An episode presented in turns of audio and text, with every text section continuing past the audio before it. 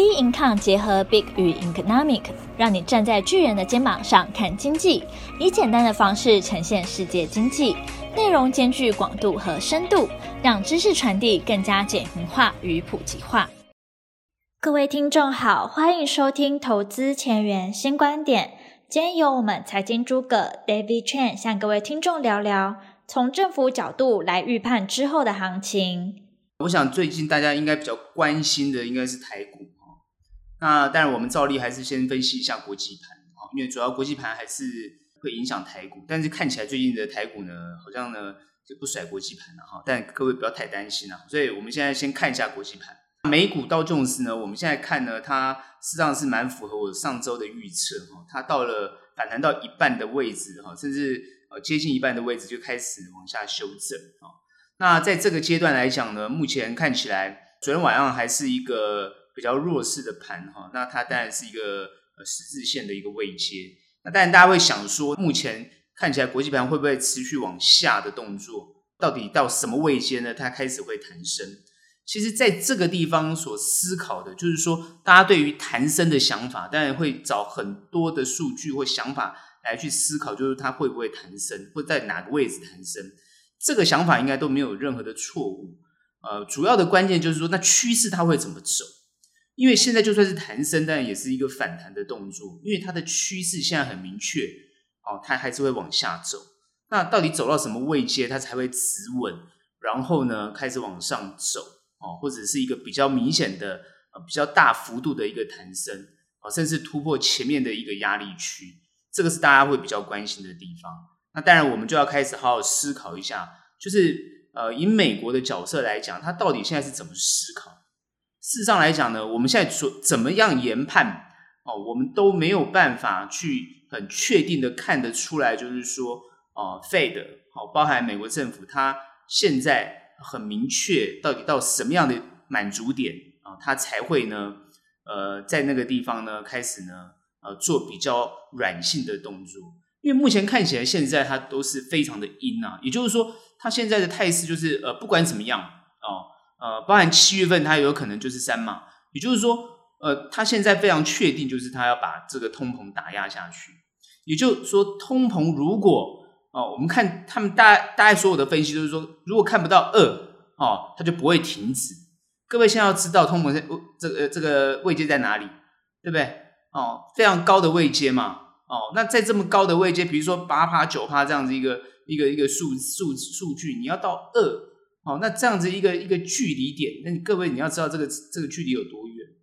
我我的意思就是说，各位现在所思考的，就是说，如果在这个位阶上来讲，哦，大家有这种错误的期待，那当然你会发觉，就一定会一定会跌到云深不知处啊。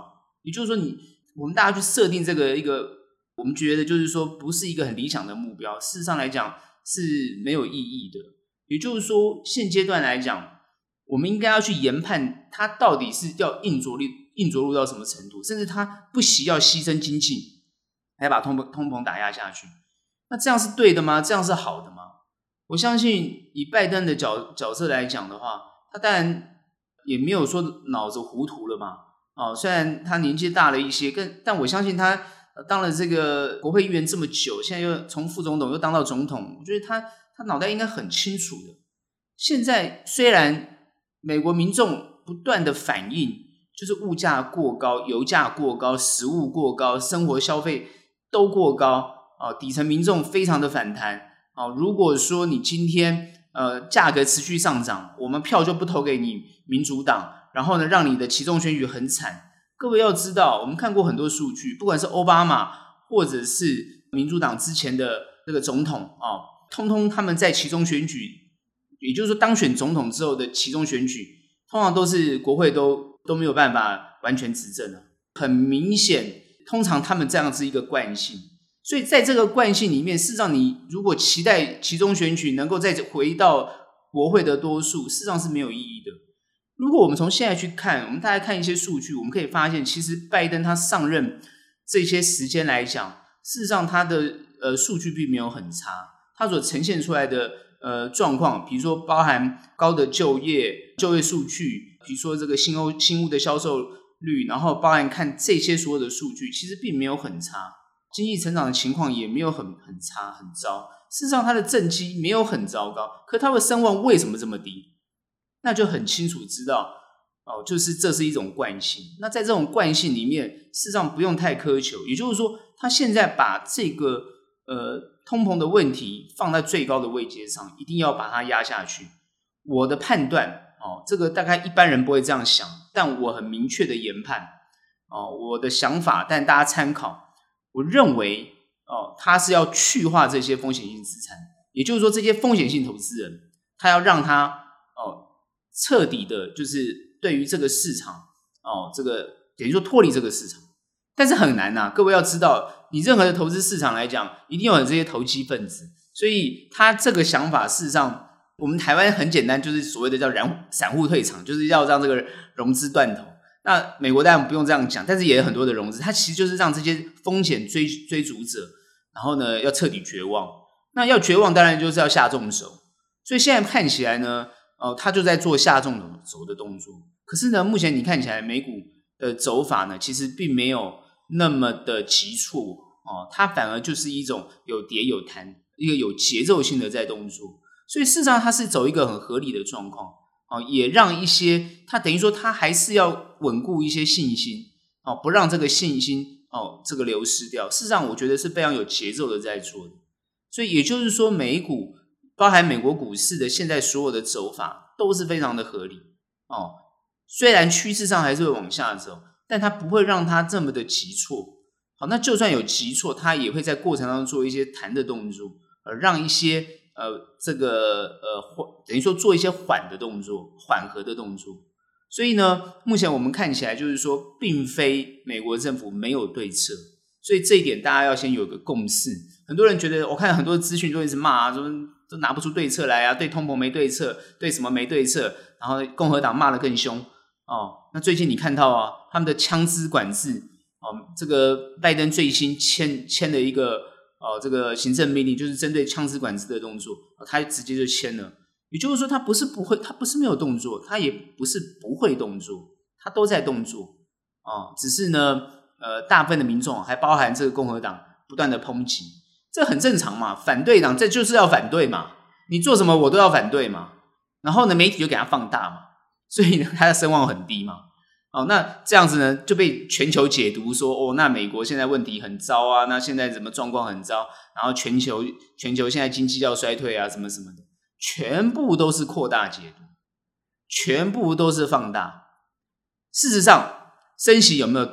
有没有？有升息造成的问题有没有？有升息是不是这种全球竞争的的升息？对，大家都想办法升息，哦，全部都在做同样的事情。因为通膨全球化了嘛，全部人都全球都知道这个价格全部都上涨了嘛，哦，油价上涨啊，电价上涨啊，哦，然后呢，食物上涨，粮食上涨，全部都有感受嘛，所以当然，那各国各个国家的央行一定要做升息的动作，哦，然后要上市场收资金嘛，这个都是变成是，就是可以理解的，而且他们很多的外汇啊，汇率全部跟是美国做做这个联动的。所以这些东西都是可以理解的，也就是说，现在这种强升息的动作是全球化的事情。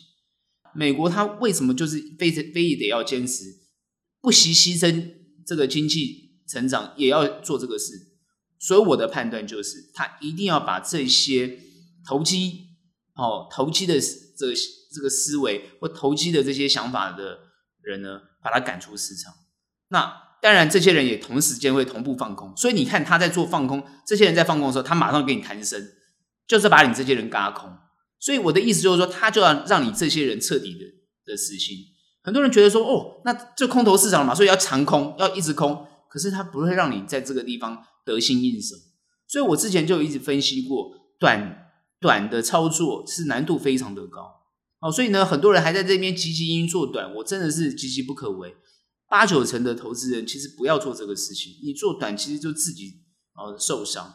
可是很多人会觉得说，在这个地方如果趋势是跌的，那做中长也没有意义啊，因为我等于说我的成本都很高，因为我要买到什么位阶才对，还是我根本就不要买。事实上，如果有这种想法的朋友，当然你就不要进场哦，我就认为你就不要进场。但是如果你会认为说，你在这个位阶上在你手上的部位可以买到更便宜，或者是买到更好的呃股价啊，价格也买得更好，然后你的公司未来很有前景，那你何尝不会不能够往下去？对于你的公司、你的股票，它变便宜了嘛，你就可以去买它，然后慢慢建、慢慢建立这个部位。那这就是一个很很合理的道理。事实上，我们看到很多的法人啊，也在做这样同样的动作啊，他建立部位的动作。他们并没有因为下杀的关系，然后全部都很恐慌，然后呢都跑光了。没有啊，还在建立建仓啊，还在建立部位啊。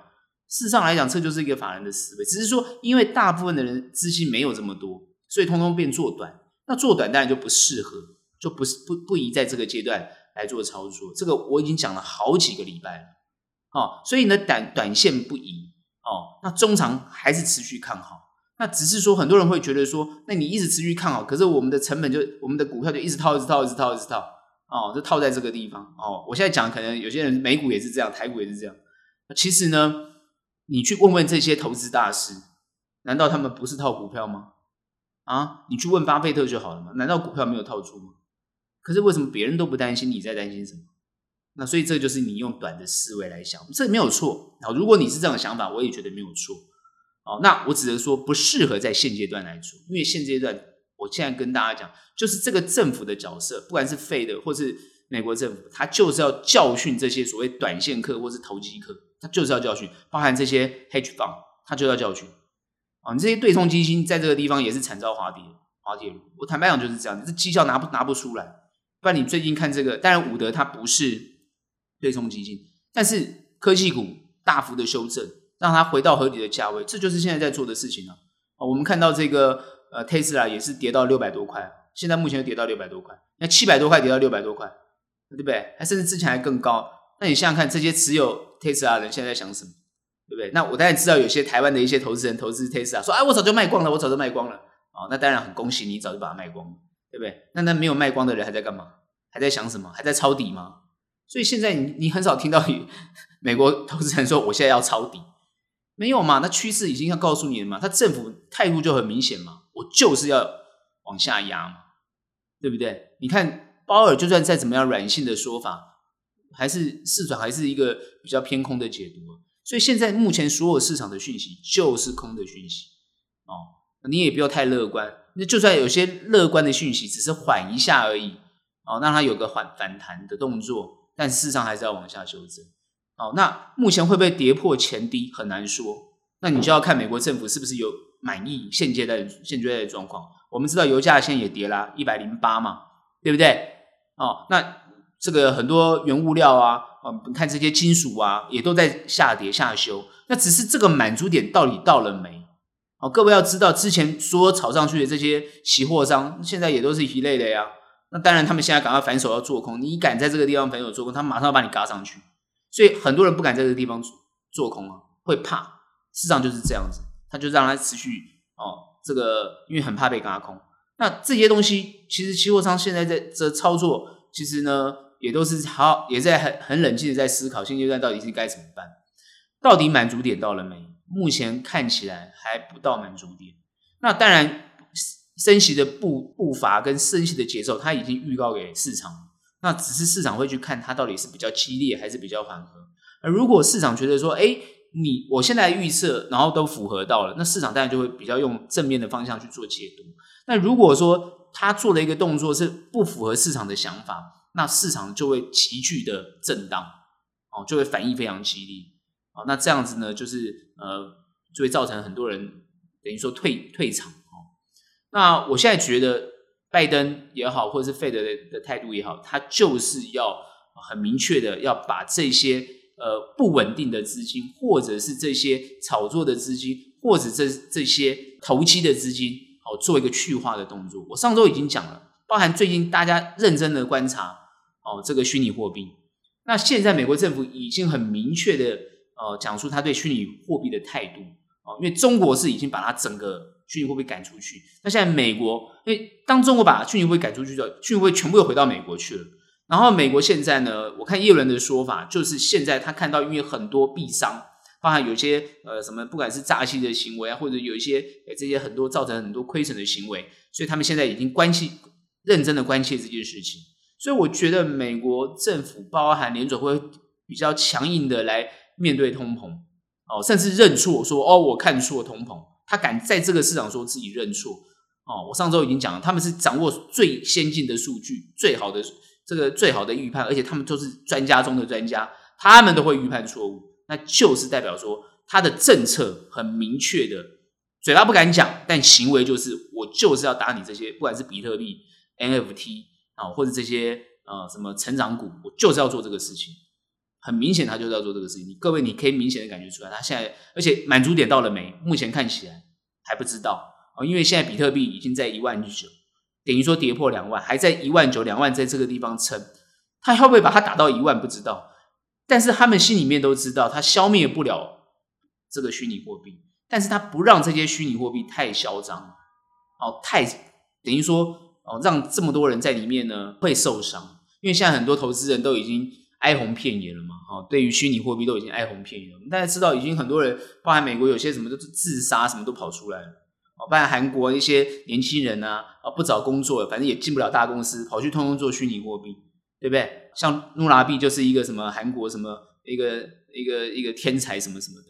啊，通戏骨很多这种人呐、啊，这没有什么了不起的哦，只是这些戏骨梦啊，会不会在这个地方幻灭？我们不知道，那只是会说这些风险哦，就是会存在哦，搞了一大堆你不懂的东西，然后呢，你不懂，但你也不会参与。可是呢，就有些人因为不懂，还要假装自己很懂，然后去参与，然后最后自己受伤，这个能怎么办呢？但是还好，美国政府现在跳出来要去解决这个问题哦。当然，很懂的人，我们很恭喜你在那个地方呢，你可以获得获得到很好的利利润。但是我看很多，包含呃一些大学教授啊，一些专家，其实他们也真的没办法懂。我看很多财财经专家也不懂啊，没办法懂这些东西哦。那大概只有这些呃学学这个科学的人啊，或者学这个呃这个城市的人，可能可以比较懂吧。我们不知道哦。那呃这个就是他就是发生这个事情。但是当你懂金融的人，就会知道这个东西。它可能就会没有办法一个长久或延续。那但是实际上它有没有一些功能？它事实上有功能的，因为大家看到的，比如说大概大部分的这些金融专家，他看到的哦是这个技术，也就是说虚拟货币啊不是这个币本身，而是它的里面的这个科技的技术。那这个技术本身来讲呢，就是区块链的这个想法，那他们觉得是一个不错的想法。那但是呢，这个技术能不能用在实际上？呃，这个呃，我们就是原本的这个金融的这个运作体系里面，看起来，就算各国政府想要去用这个技术，然后呢，像呃中国政府也实验啊，像很多国家都想要实验，就是说去用这个技术，然后自己发行自己的虚拟货币哦，但我觉得不会成功啊。因为没有意义啊！你就已经有法币了，你干嘛用虚拟货币？因为人家区区块链技术就是要去中心化，啊，中心化就是谁？中心化就是你政府啊，就是你中央银行啊。去中心化就是去去中心，就是你这个中心啊，你的中心就是中央银行啊。因为他们觉得这个中央银行，呃，如果你去理解，会设计这个虚拟货币或设计这个呃。区块链的技术，它的中心思想，它一开始的思想就是去中心化。那没有中心化，没有这种法法规管理，就是原本它就是一个很自由的一个东西嘛。你现在又又介入，你想要跳出来，然后你想要做，那就是让人家觉得很好笑。但现在目前看起来，好像日本政府好像要慢慢去接受这个东西，好，也很感觉自己很先进。他们现在银行很多也要接受这个包含虚拟货币的交易，好，那但是。我觉得能不能走得很稳，走得很长久，还是要好好去观察。但我现在知道，包含中国政府，包含美国政府，包含有一些比较强势的货币的政府，都会比较排斥这样的一个币别。那另外我要提醒大家，就是说，呃，我们看到现在美国政府的这样的一个动作，我我们很自然而然去思考，也是提醒大家一点事情，就是各位可以从这个角度去观察中国之前啊。尤其是中国大陆之前他们做了些什么动作？好，如果你做一个比对的话，你就会发觉美国现在做的事情，事实上是跟中国之前做的事情，好，还蛮雷同的。但是美国是用强强升息的方式，因为它没有什么太多的工具，因为它是民主社会，它没有办法做这种太多的这种很很夸张的动作哦，那但是中国敢做，而且中国能做，只有中国可以可以这么这么大胆的做。但我们现在看到俄罗斯也做，只是他们两个做的方式不一样哦。中国呢，在之前做了什么事情？首先，你看他第一步做的事情，就是先针对阿里巴巴、腾讯哦，包含这些呃补教业哦，你看他做了什么动作？他们在自砍，因为他现在做这个监管。哦，这些网络监管或者这些虚拟，包含像阿里巴巴他们这样的一个方式做一个监管，虚拟交易啊等等这些做做监管，那这些做监管，它就是要一种叫做自我阉割的一个行为，很多人都是认为叫自我阉割没有错。那另外你看到他针对呃中国的房地产这种这个房地产大亨或者房地产这些上市上市的公司，直接做很强硬的动作哦，那你看他做这么动作，大家都认为他在做自砍。对，他那个时候在做自砍，所以你会发觉整个中国的股市，包含港股跌到云深不知处，有没有？各位很认真去看港股为什么跌，陆股为什么跌？可是现阶段全球都在跌，只有你看到中国在涨。那中国为什么涨？各位要知道他之前做了一个什么动作？封城之后，他做的第一件事情做什么？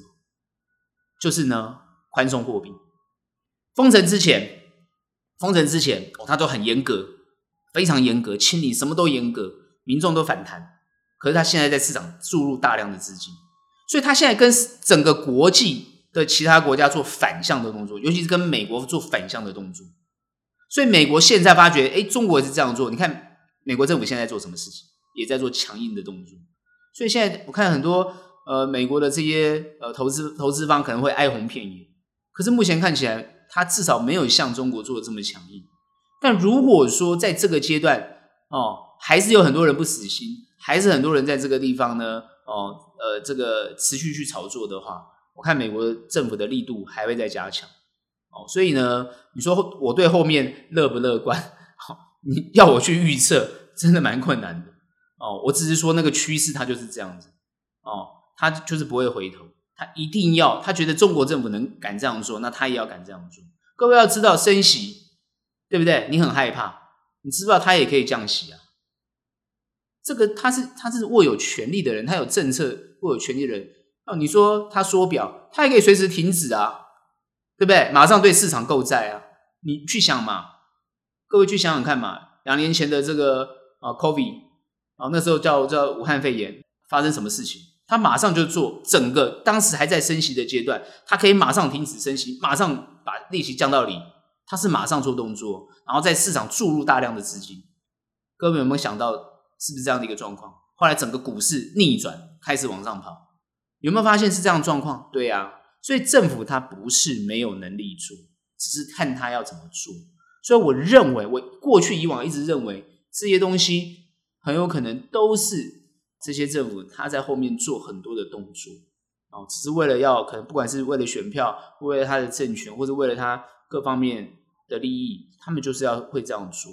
所以你只要能够研判出他的行为，然后做一些预防，或者做一些呃操作，都可以很顺利的避开这些风险，慢慢建立部位，然后创造很好的获利。我们的看法就是这样，所以不要太悲观啊，但也不用觉得说哦很就很安心了，也不是，你还是要持续关注一下整个国际的一些变化，然后呢，慢慢的去把这些节奏掌握住。那当然也可以创造不错的这个。获利好，所以呢，我还是在这个阶段呢。如果后面它跌，它也会止跌，然后会做弹升的动作。但是呢，它弹升不会很快的超越，而是呢，把它做一个呃缓的动作，然后反弹再修正，反弹再修正，持续会这样做。他只要看到通膨数据有下来，而且达到他的满足点，他就会慢慢放松。但如果说他一放松，那些火速的那个投资投机资金又通通跑进来，那他又要趋严，就是这样，他他就是会这样做的态势。那他那个做的节奏就会很像中国大陆的动作。哦，运气，你现在看中国大陆的股市哦，涨了一波非常漂亮。所以呢，你现在看它现在就是这样子，全球都在跌，就是它一个人在涨。哦，那因为它就是做 QE 嘛，它自己在做 QE 啊，持续在市场哦注入资金。我们现在关注就是这种情况，那还在持续哦观察后面的一个变化哈，这是我们对国际盘的看法。好，我们现在看一下台股，我想大家是非常关心台股的状况哈。礼拜一、礼拜二开始连续跌啊，四个交易日，现在跌跌到了呃一四三三六。目前看起来呢，当跌破前面的所有的支撑啊、哦，开始起跌的时候，通常都没有办法预测它到底跌到什么位阶才会停止。那当然，很多人会想办法去用很多的数据去看。我先分享一个比较有趣的看法，就是今天因为又跌嘛，跌了这么多，很多人就会想要去问张喜嘛，就记者跑去问张喜。各位应该都知道张喜是谁哦，这个投信投顾公会的理事长，现在是国泰的这个投信的这个好像是董事长，他就说呢，台股的基本面很好，因为他每次的说法都是一样的啊，台股基本面很好，呃，没有什么问题，现在是一个很好的。等于说是买卖的点位哦，现在呢，因为通膨的关系哦，所以呢，巴拉巴拉巴拉讲一堆。后来他讲到一个重点哦，他讲的重点是说啊，他认为哦，八月份会有比较好的反弹。八月，各位，后来记者很好笑，他直接想，现在是七月一号，哎，那七月整个月怎么办呢？哦，所以他只讲到八月，那七月呢？所以呢，哦，我觉得这些专家也蛮有趣的哈。当然，这是让大家参考了。那我们怎么去想？为什么突然分享这个东西给大家？主要就是说，因为现在谁都没有办法预判它到底会跌到什么时候，或在什么位阶可以反弹。照正常来讲，急跌当然就会有急弹。那为什么它会连续跌四天？哦，完全不回头。而且我们现在看了一下，就是说，就算是外资卖，卖的也没有很多哦。然后呢，投信呢，包括我们看今天。呃，自呃投信跟自营商，那通通都是变买超，都买超，反手买，哦，那为什么还跌？哦，那当然大部分大家都知道嘛，就是融资断头。那为什么要做这个断头的动作？所以我刚刚在谈美国政府的动作，我们现在来谈台湾的政府的动作。我之前在分析，一直谈到就是说，台湾政府会做护盘的动作，因为他们习惯护盘。但为什么在这一次？正常来讲，台积电不应该跌这么多哦。台积电真的是跌到跌到四百五，这是难以想象的一个一个状况。一个这么好的公司，一个这么赚钱的公司，跌到这个位阶，你看联发科也跌成这样子，就是说这两个这么这个台湾的这个所谓的护国神山，跌到没人要，怎么会怎么会没人要呢？怎么政府政府的这个这个基金啊，政府的什么这些什么基金，哎，这么高的位阶你都敢买，怎么这个时候便宜你不买哦？难道他们还在幻想台积电六十块的时候吗？所以很多人都会想说，到底是什么状况啊？难道呢，非得要台积电？有人就开始讲到什么台积电可以跌到什么三百块啊、两百块、一百块啊？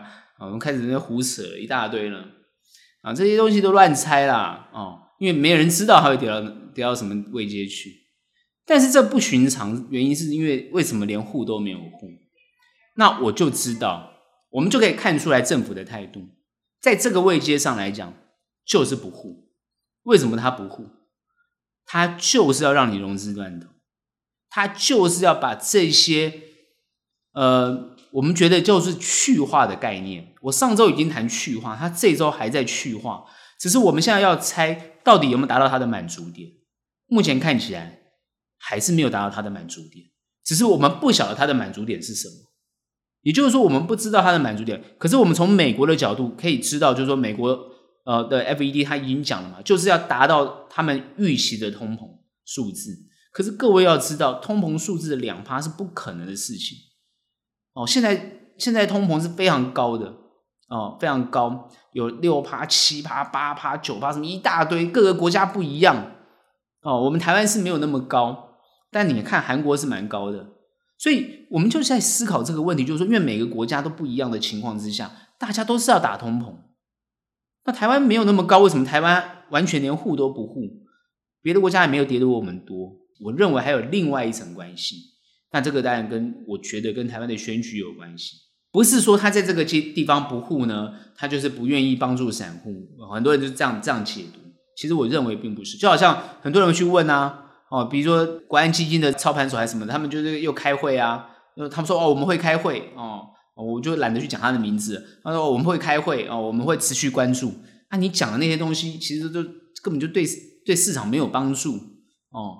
这个疯狂踩踏，没有完全没有帮助哦。你想要安定吗？你要你想要嘴巴护盘吗？根本不可能。你没有实质的资金进来，没有人会相信你要做护盘的动作。所以目前看起来你就是没有在护。那没有在护，你为什么不护？那我认为哦，就是跟可能就跟选举有关系，因为目前看起来选情啊，选情并对于这个呃执政党来讲并不利，因为在这个阶段来讲，王美花做了一个电价调整的动作，电价调整又针对了台湾很多高科技产业哦，尤其是用电量很大的大户，然后呢，必须要苛征很高的。比较高的调价调涨它的这个电价，对于这些用电大户而言，那当然它的成本就提高。那成本提高，很多人就会直接联想到你会转嫁到消费者手上。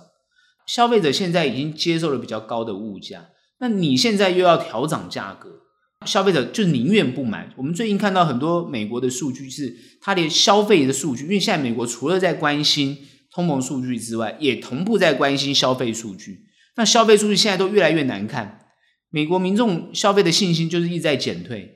之前消费信心还够哦，然后呢，薪资都有成长，但现在目前的薪资也不涨了。然后呢，消费呢，呃，员员工也不聘了。你看有些大企业像 Netflix 啊什么的，就是在裁员呢。哦，像之前特斯拉也特斯拉也要裁员，很多公司要裁员，裁员然后薪资又不调涨，这就大家所担心的经济衰退。也就是说，台湾。会不会有造成这个现象？因为你今天调涨电价，同步的很多人就会联直接联想到你是不是哦，就是已经承认经济要衰退，台湾的经济要衰退哦，然后再直接联想到很多台湾的企业的财报会很难看，所以呢，股价就一直往下跌，就变成是做个很自然的联想。所以，一个电价的调整那就非常的重要。所以很多时候呢，你应该调你不调，那你现在呢？呃，你就调，你要调电电价，然后你看台电亏损这么多，你现在调电价，那现在很多我看在野党就不断的抨击啊，就是你能源政策就有错误啊，现在很很容易跳电啊，每每天的这个备载容量就很低啊，什么七七趴十趴，对不对？备载容量不够啊，随时会跳电呢、大家现在就担心这些事情啊，你如果跳电怎么办？不是电价的问题，是没有电可以用的问题，然后你现在又要。不用核能啊，你又你又要烧煤炭，你这样又违反了这个空污的问题，你又违反了这个国际上节能减碳的这个这个这个想法，所以呢，目前就变成是一个政府现在一个很难就是去去掌握的一个状况。哦，那目前很明显的嘛，这样就以直接会影响到选选情了，所以现在看起来，大概这个选情就是不是很理想。但为什么在这个阶段做？哦，我的研判，那这是我个人的看法。我的研判是，就是呢，短痛总比长痛好。现在离选举呢，哦，还有好几个月的时间，还可以赶快做。至少在前三个月，至少放利多都比较好。现阶段呢，赶快该做要赶快做。也就是说，现在马上要反映哦最利空的状况，赶快在后面再做弥补的动作。国际上没有跌的那么惨，我们就是先下跌，希望后面能够比较。哦，有一个比较好的幅度，所以我认为他们后面很快就会护盘护盘的动作就来了啦。哦，也就是说你们都不要买啊，你们这些呃散户啊，这些融资户啊，什么都退出场了。我跟你讲，政府的钱，政府基金就来开始捡便宜了。哦，事实上就是这样。很多人也是问我，那现在大家都很怕嘛，对不对？哦，那那政府呢？我看政府从头到尾都没有在怕的。为什么没有怕？因为他就是有钱啊。有钱就不用怕啊，所以这个市场很有趣啊。哦，投资市场怎么跌？你跌到哪里去都都跌不到有钱人。哦，你说，哎，他市值减损的人，你看这些有钱人，哦，那股价都砍半再砍半，那他的市值都减损了。对有钱人而言，钱只是一个 number，它只是一个数字而已，没有意义的，没有意义的。什么几十亿、几百亿，各位，你一辈子也用不了那么多钱，你几辈子、你几代都用不了那么多钱，那那没有意义。那个看起来什么损失多少，什么增加多少？你去问美国那些比尔盖茨这些人，你觉得有意义吗？对他而言，哪有什么意义？我一天还是吃三餐啊，对不对？难道我吃一餐饭要一亿吗？没有意义，钱对他们而言是意义不。哦，所以呢，那些去化那些动作，那只是来来回回，对他们讲没有什么感觉。他们看的会比较更深远、更深一层的东西。所以我们现在要思考，这这对一般普罗大众是很有感受的。所以现阶段在做调降的，就等于说电价在这个地方叫做短痛。因为之前就应该要调，所以他没有动作。这个动作像不像我刚刚在分析哦？美国现在强升息哦，这个 FED 的动作，那 FED 是不是在学大陆在做自砍的动作？对自己的这些哦企业哦，像阿里巴巴这些企业在做自自砍的动作，哎，就很像。那台湾是不是也在做同样的事情？其实台湾不是，台湾是因为电反映实际上电价的问题。我们这边不讨论到底能源政策要怎么做，我们现在只讨论实际上来讲，电到底会不会对台湾的企业有所影响？我我的看法是这样，各位想太多了。台湾好的企业其实已经全球化了，而且台湾现在很多的店，事实上来讲，它敞不开哦，它把它的。的这个产能转嫁到国外去，他还可以跟台电要要钱呢。我不开店，我还可以给台电还要给他钱，反正对他是有利的。所以各位一直在用这个角度去反映财报，财报其实你如果看台湾的科技业，它真正的财报有影响的是国外的订单，也就是说，比如说最近半导体跌的那么惨，主要就是反映哦，这 NVD 啊，或者是这些很多国外，尤其是。呃，这个美国的这些公司哦，它调降它的财政目标，才有可能去影响台湾，或它的股价下跌会影响台湾。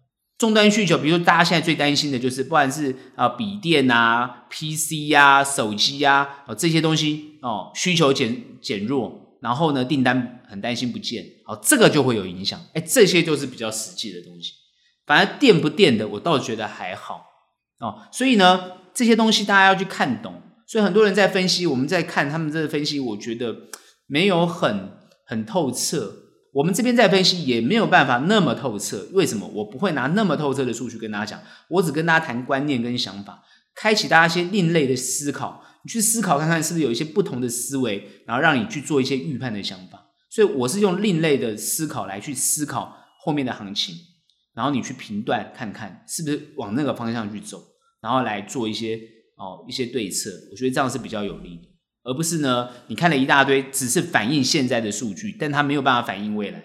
数据不会反映未来，数据只能反映现在。哦，数字所呈现的就是现在所呈现的东西，但它不代表未来。所以很多人是用现在的数据去看过去发生什么事情。哦，过去发生什么事情？我看很多什么分析师喜欢拿过去几年做了什么事情，什么哦，过去升息之后，呃，股市怎么表现，什么什么的。我通常不会拿那个来当参考，但是很多人喜欢拿那个来参考，我觉得也没有什么关系。哦，用过去来预判未来，很多人看现行就是这样子，那也没有关系。我只是说，如果说那样可以的话，那大家早都都发财了。那那个东西只能做做参考而已。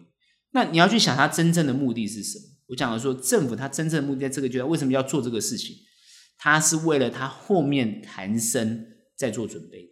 因为你如果不下压。哦，短痛不做，以后就变长痛了。所以他现在只是说做的比较过火。那我认为原本应该他像美国这样子做的比较缓的动作，可是台湾最近他就做的比较哦过火。那至于什么目的，这个我猜不到。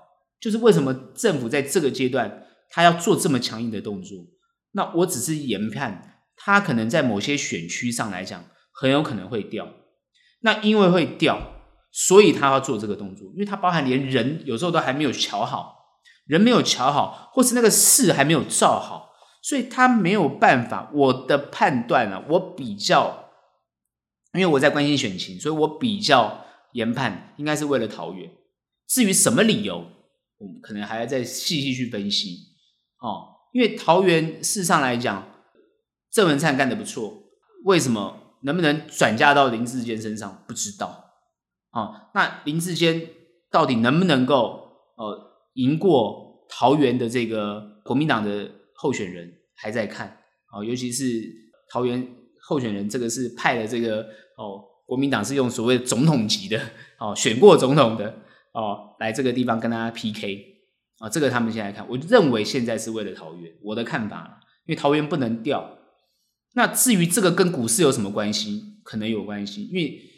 国民党的候选人过去是科技部的部长，或者当过行政院院长，哦，那跟科技业就关联性也比较大，哦，那林志坚因为是当过新竹市长，那当然跟竹科的关系也有关联性，所以这整体就跟科技业有关系。那台湾现在是科技业的这个命脉很重要。那这个整个股市啊，因为科技业，因为整个在从今年一月份一直跌跌跌跌跌，其实都跌到台湾的科技股。哦，所以呢，目前现在到底对我们台湾的科技股，哦，说什么金融股啊，什么什么找那个找那个什么钢铁股，那都不是我们台股真的要关心的，因为大部分的散户也好，或大部分的选民也好，手上大部分都是科技类，台湾看的就是这个东西。哦，所以呢，目前看起来是要怎么做才能够有一个提提升？那细节我们很难分析，也很难去研判。那至于啊，我自己也带有有稍微有一些答案，但这个地方我就不拿出来讲。我只是在研判是桃园。那为什么要去杀？可能杀的是不是已经满足点到了？因为看起来放已经量已经出来了。但是因为最大的关键是我们还没有看到下影线，没有看到下影线就比较麻烦，就没有叠完。我觉得急跌当然就希望看到有弹的动作，所以很多人在等反弹。那尤其呢，有些还没有断头的朋友哦，就是不知道。然后要不要让你断头？因为呢，我觉得很有可能就是跟这个，因为大家知道打选战，好，很各位不要以为打选战哦是在打什么人的形象啊，什么政策啊，各位要记得哦，因为大家都做投资都知道，啊我觉得各位听听我 podcast 可能也不是伸手了，做投资都知道打选战打什么？打钱。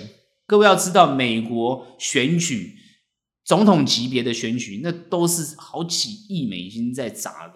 那非常夸张的很多钱，台湾也是一样，打选战就在打钱，大家也觉得很奇怪。那那当选呢，你也赚不到什么钱呢、啊？那为什么大家那大家为什么要花那么多钱选到一个位置呢？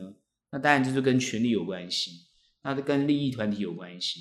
那全世界都一样，这个地方呢，我们就不用多说。那全世界都一样哦。那我觉得这个都这个东西就跟这些有关系。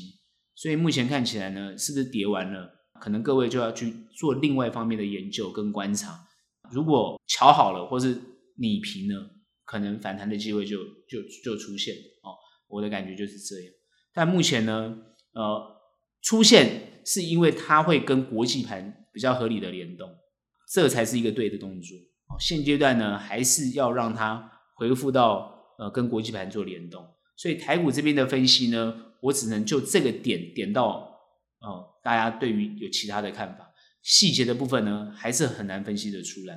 哦，所以很多人会说，那现在怎么办？好，那重点来了，现在怎么办？这个才是最大家最想听的嘛。我上周有讲过，手上有部位的人，你呢用中长的角度来看会比较好，因为你的公司不错，那你用中长的角度呢，啊，持续持有它，然后呢有多的资金，你就持续做布局，然后，你可以降低你的成本，这是一个最基本的思维，但是。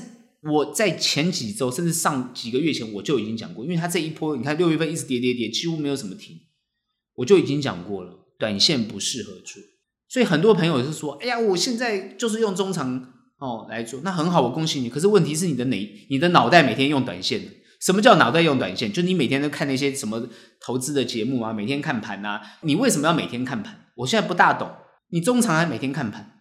中长线你看看盘干嘛？这些都是一个短线的震荡，你看盘干嘛？你不用看盘呐、啊，你就放宽心就好了。可是你爱看盘，你爱看盘到一个，那我大概知道你就不是中长，你就是一个短线的思维。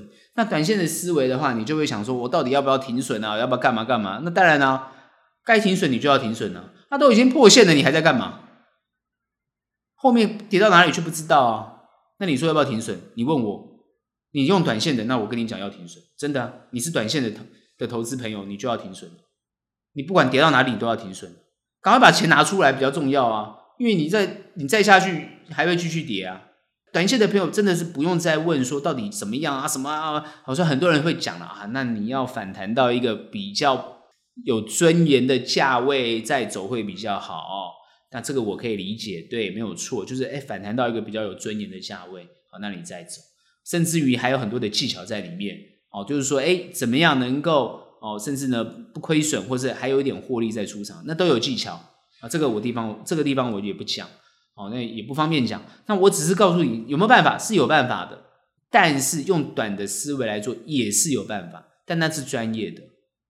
只是说，我会建议一般朋友不建议在在这个地方，因为你很难做，也看不懂。你在这个地方做短，对自己极度不利。哦，那第一个，你说要放空，我会觉得。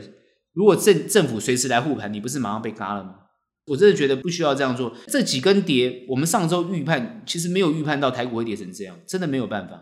我只是说美股，我们认为它应该这样走，所以美股预判到了，台股没办法预判，因为它真的是跌了超过我们的预期，我们也没办法判断到这这个情况。所以我刚刚讲过，我们没有办法思考它为什么要这样做。那后来我是从另外一个角度去思考，可能跟选举有关系，是这样的一个论述。哦，那不代表是完全正确，只是说是这样的论述是给另外一个思考而已。回过头来，我们去思考，就是说现在的部位该怎么办？那我刚刚讲过了，你中长你就不用担心，可是你短线的你该走还是要走。我已经讲了好几次，你看你再不走，它就继续跌；你再不走，它就继续跌。啊，现在很多人讲说要降低部位，降低部位，这个我认同啊，因为这个行情你看不透，你当然要降低部位。从专业的角度来看，其实不管是张锡讲也好，或者我们。金管会的这些官员，或者这些啊什么经济部的官员啊，什么啊财政部的官员讲这个都没有关系，他们讲的我都认同，因为他们也讲的是一个大方向而已。啊那大方向就是说台湾的企业的基本面都不错，他讲的不是全部吧？他讲的是有些某主要的一些大公司吧，应该讲的是这些东西。所以我的看判断是，他们虽然讲的并没有错，但是那也太含糊了。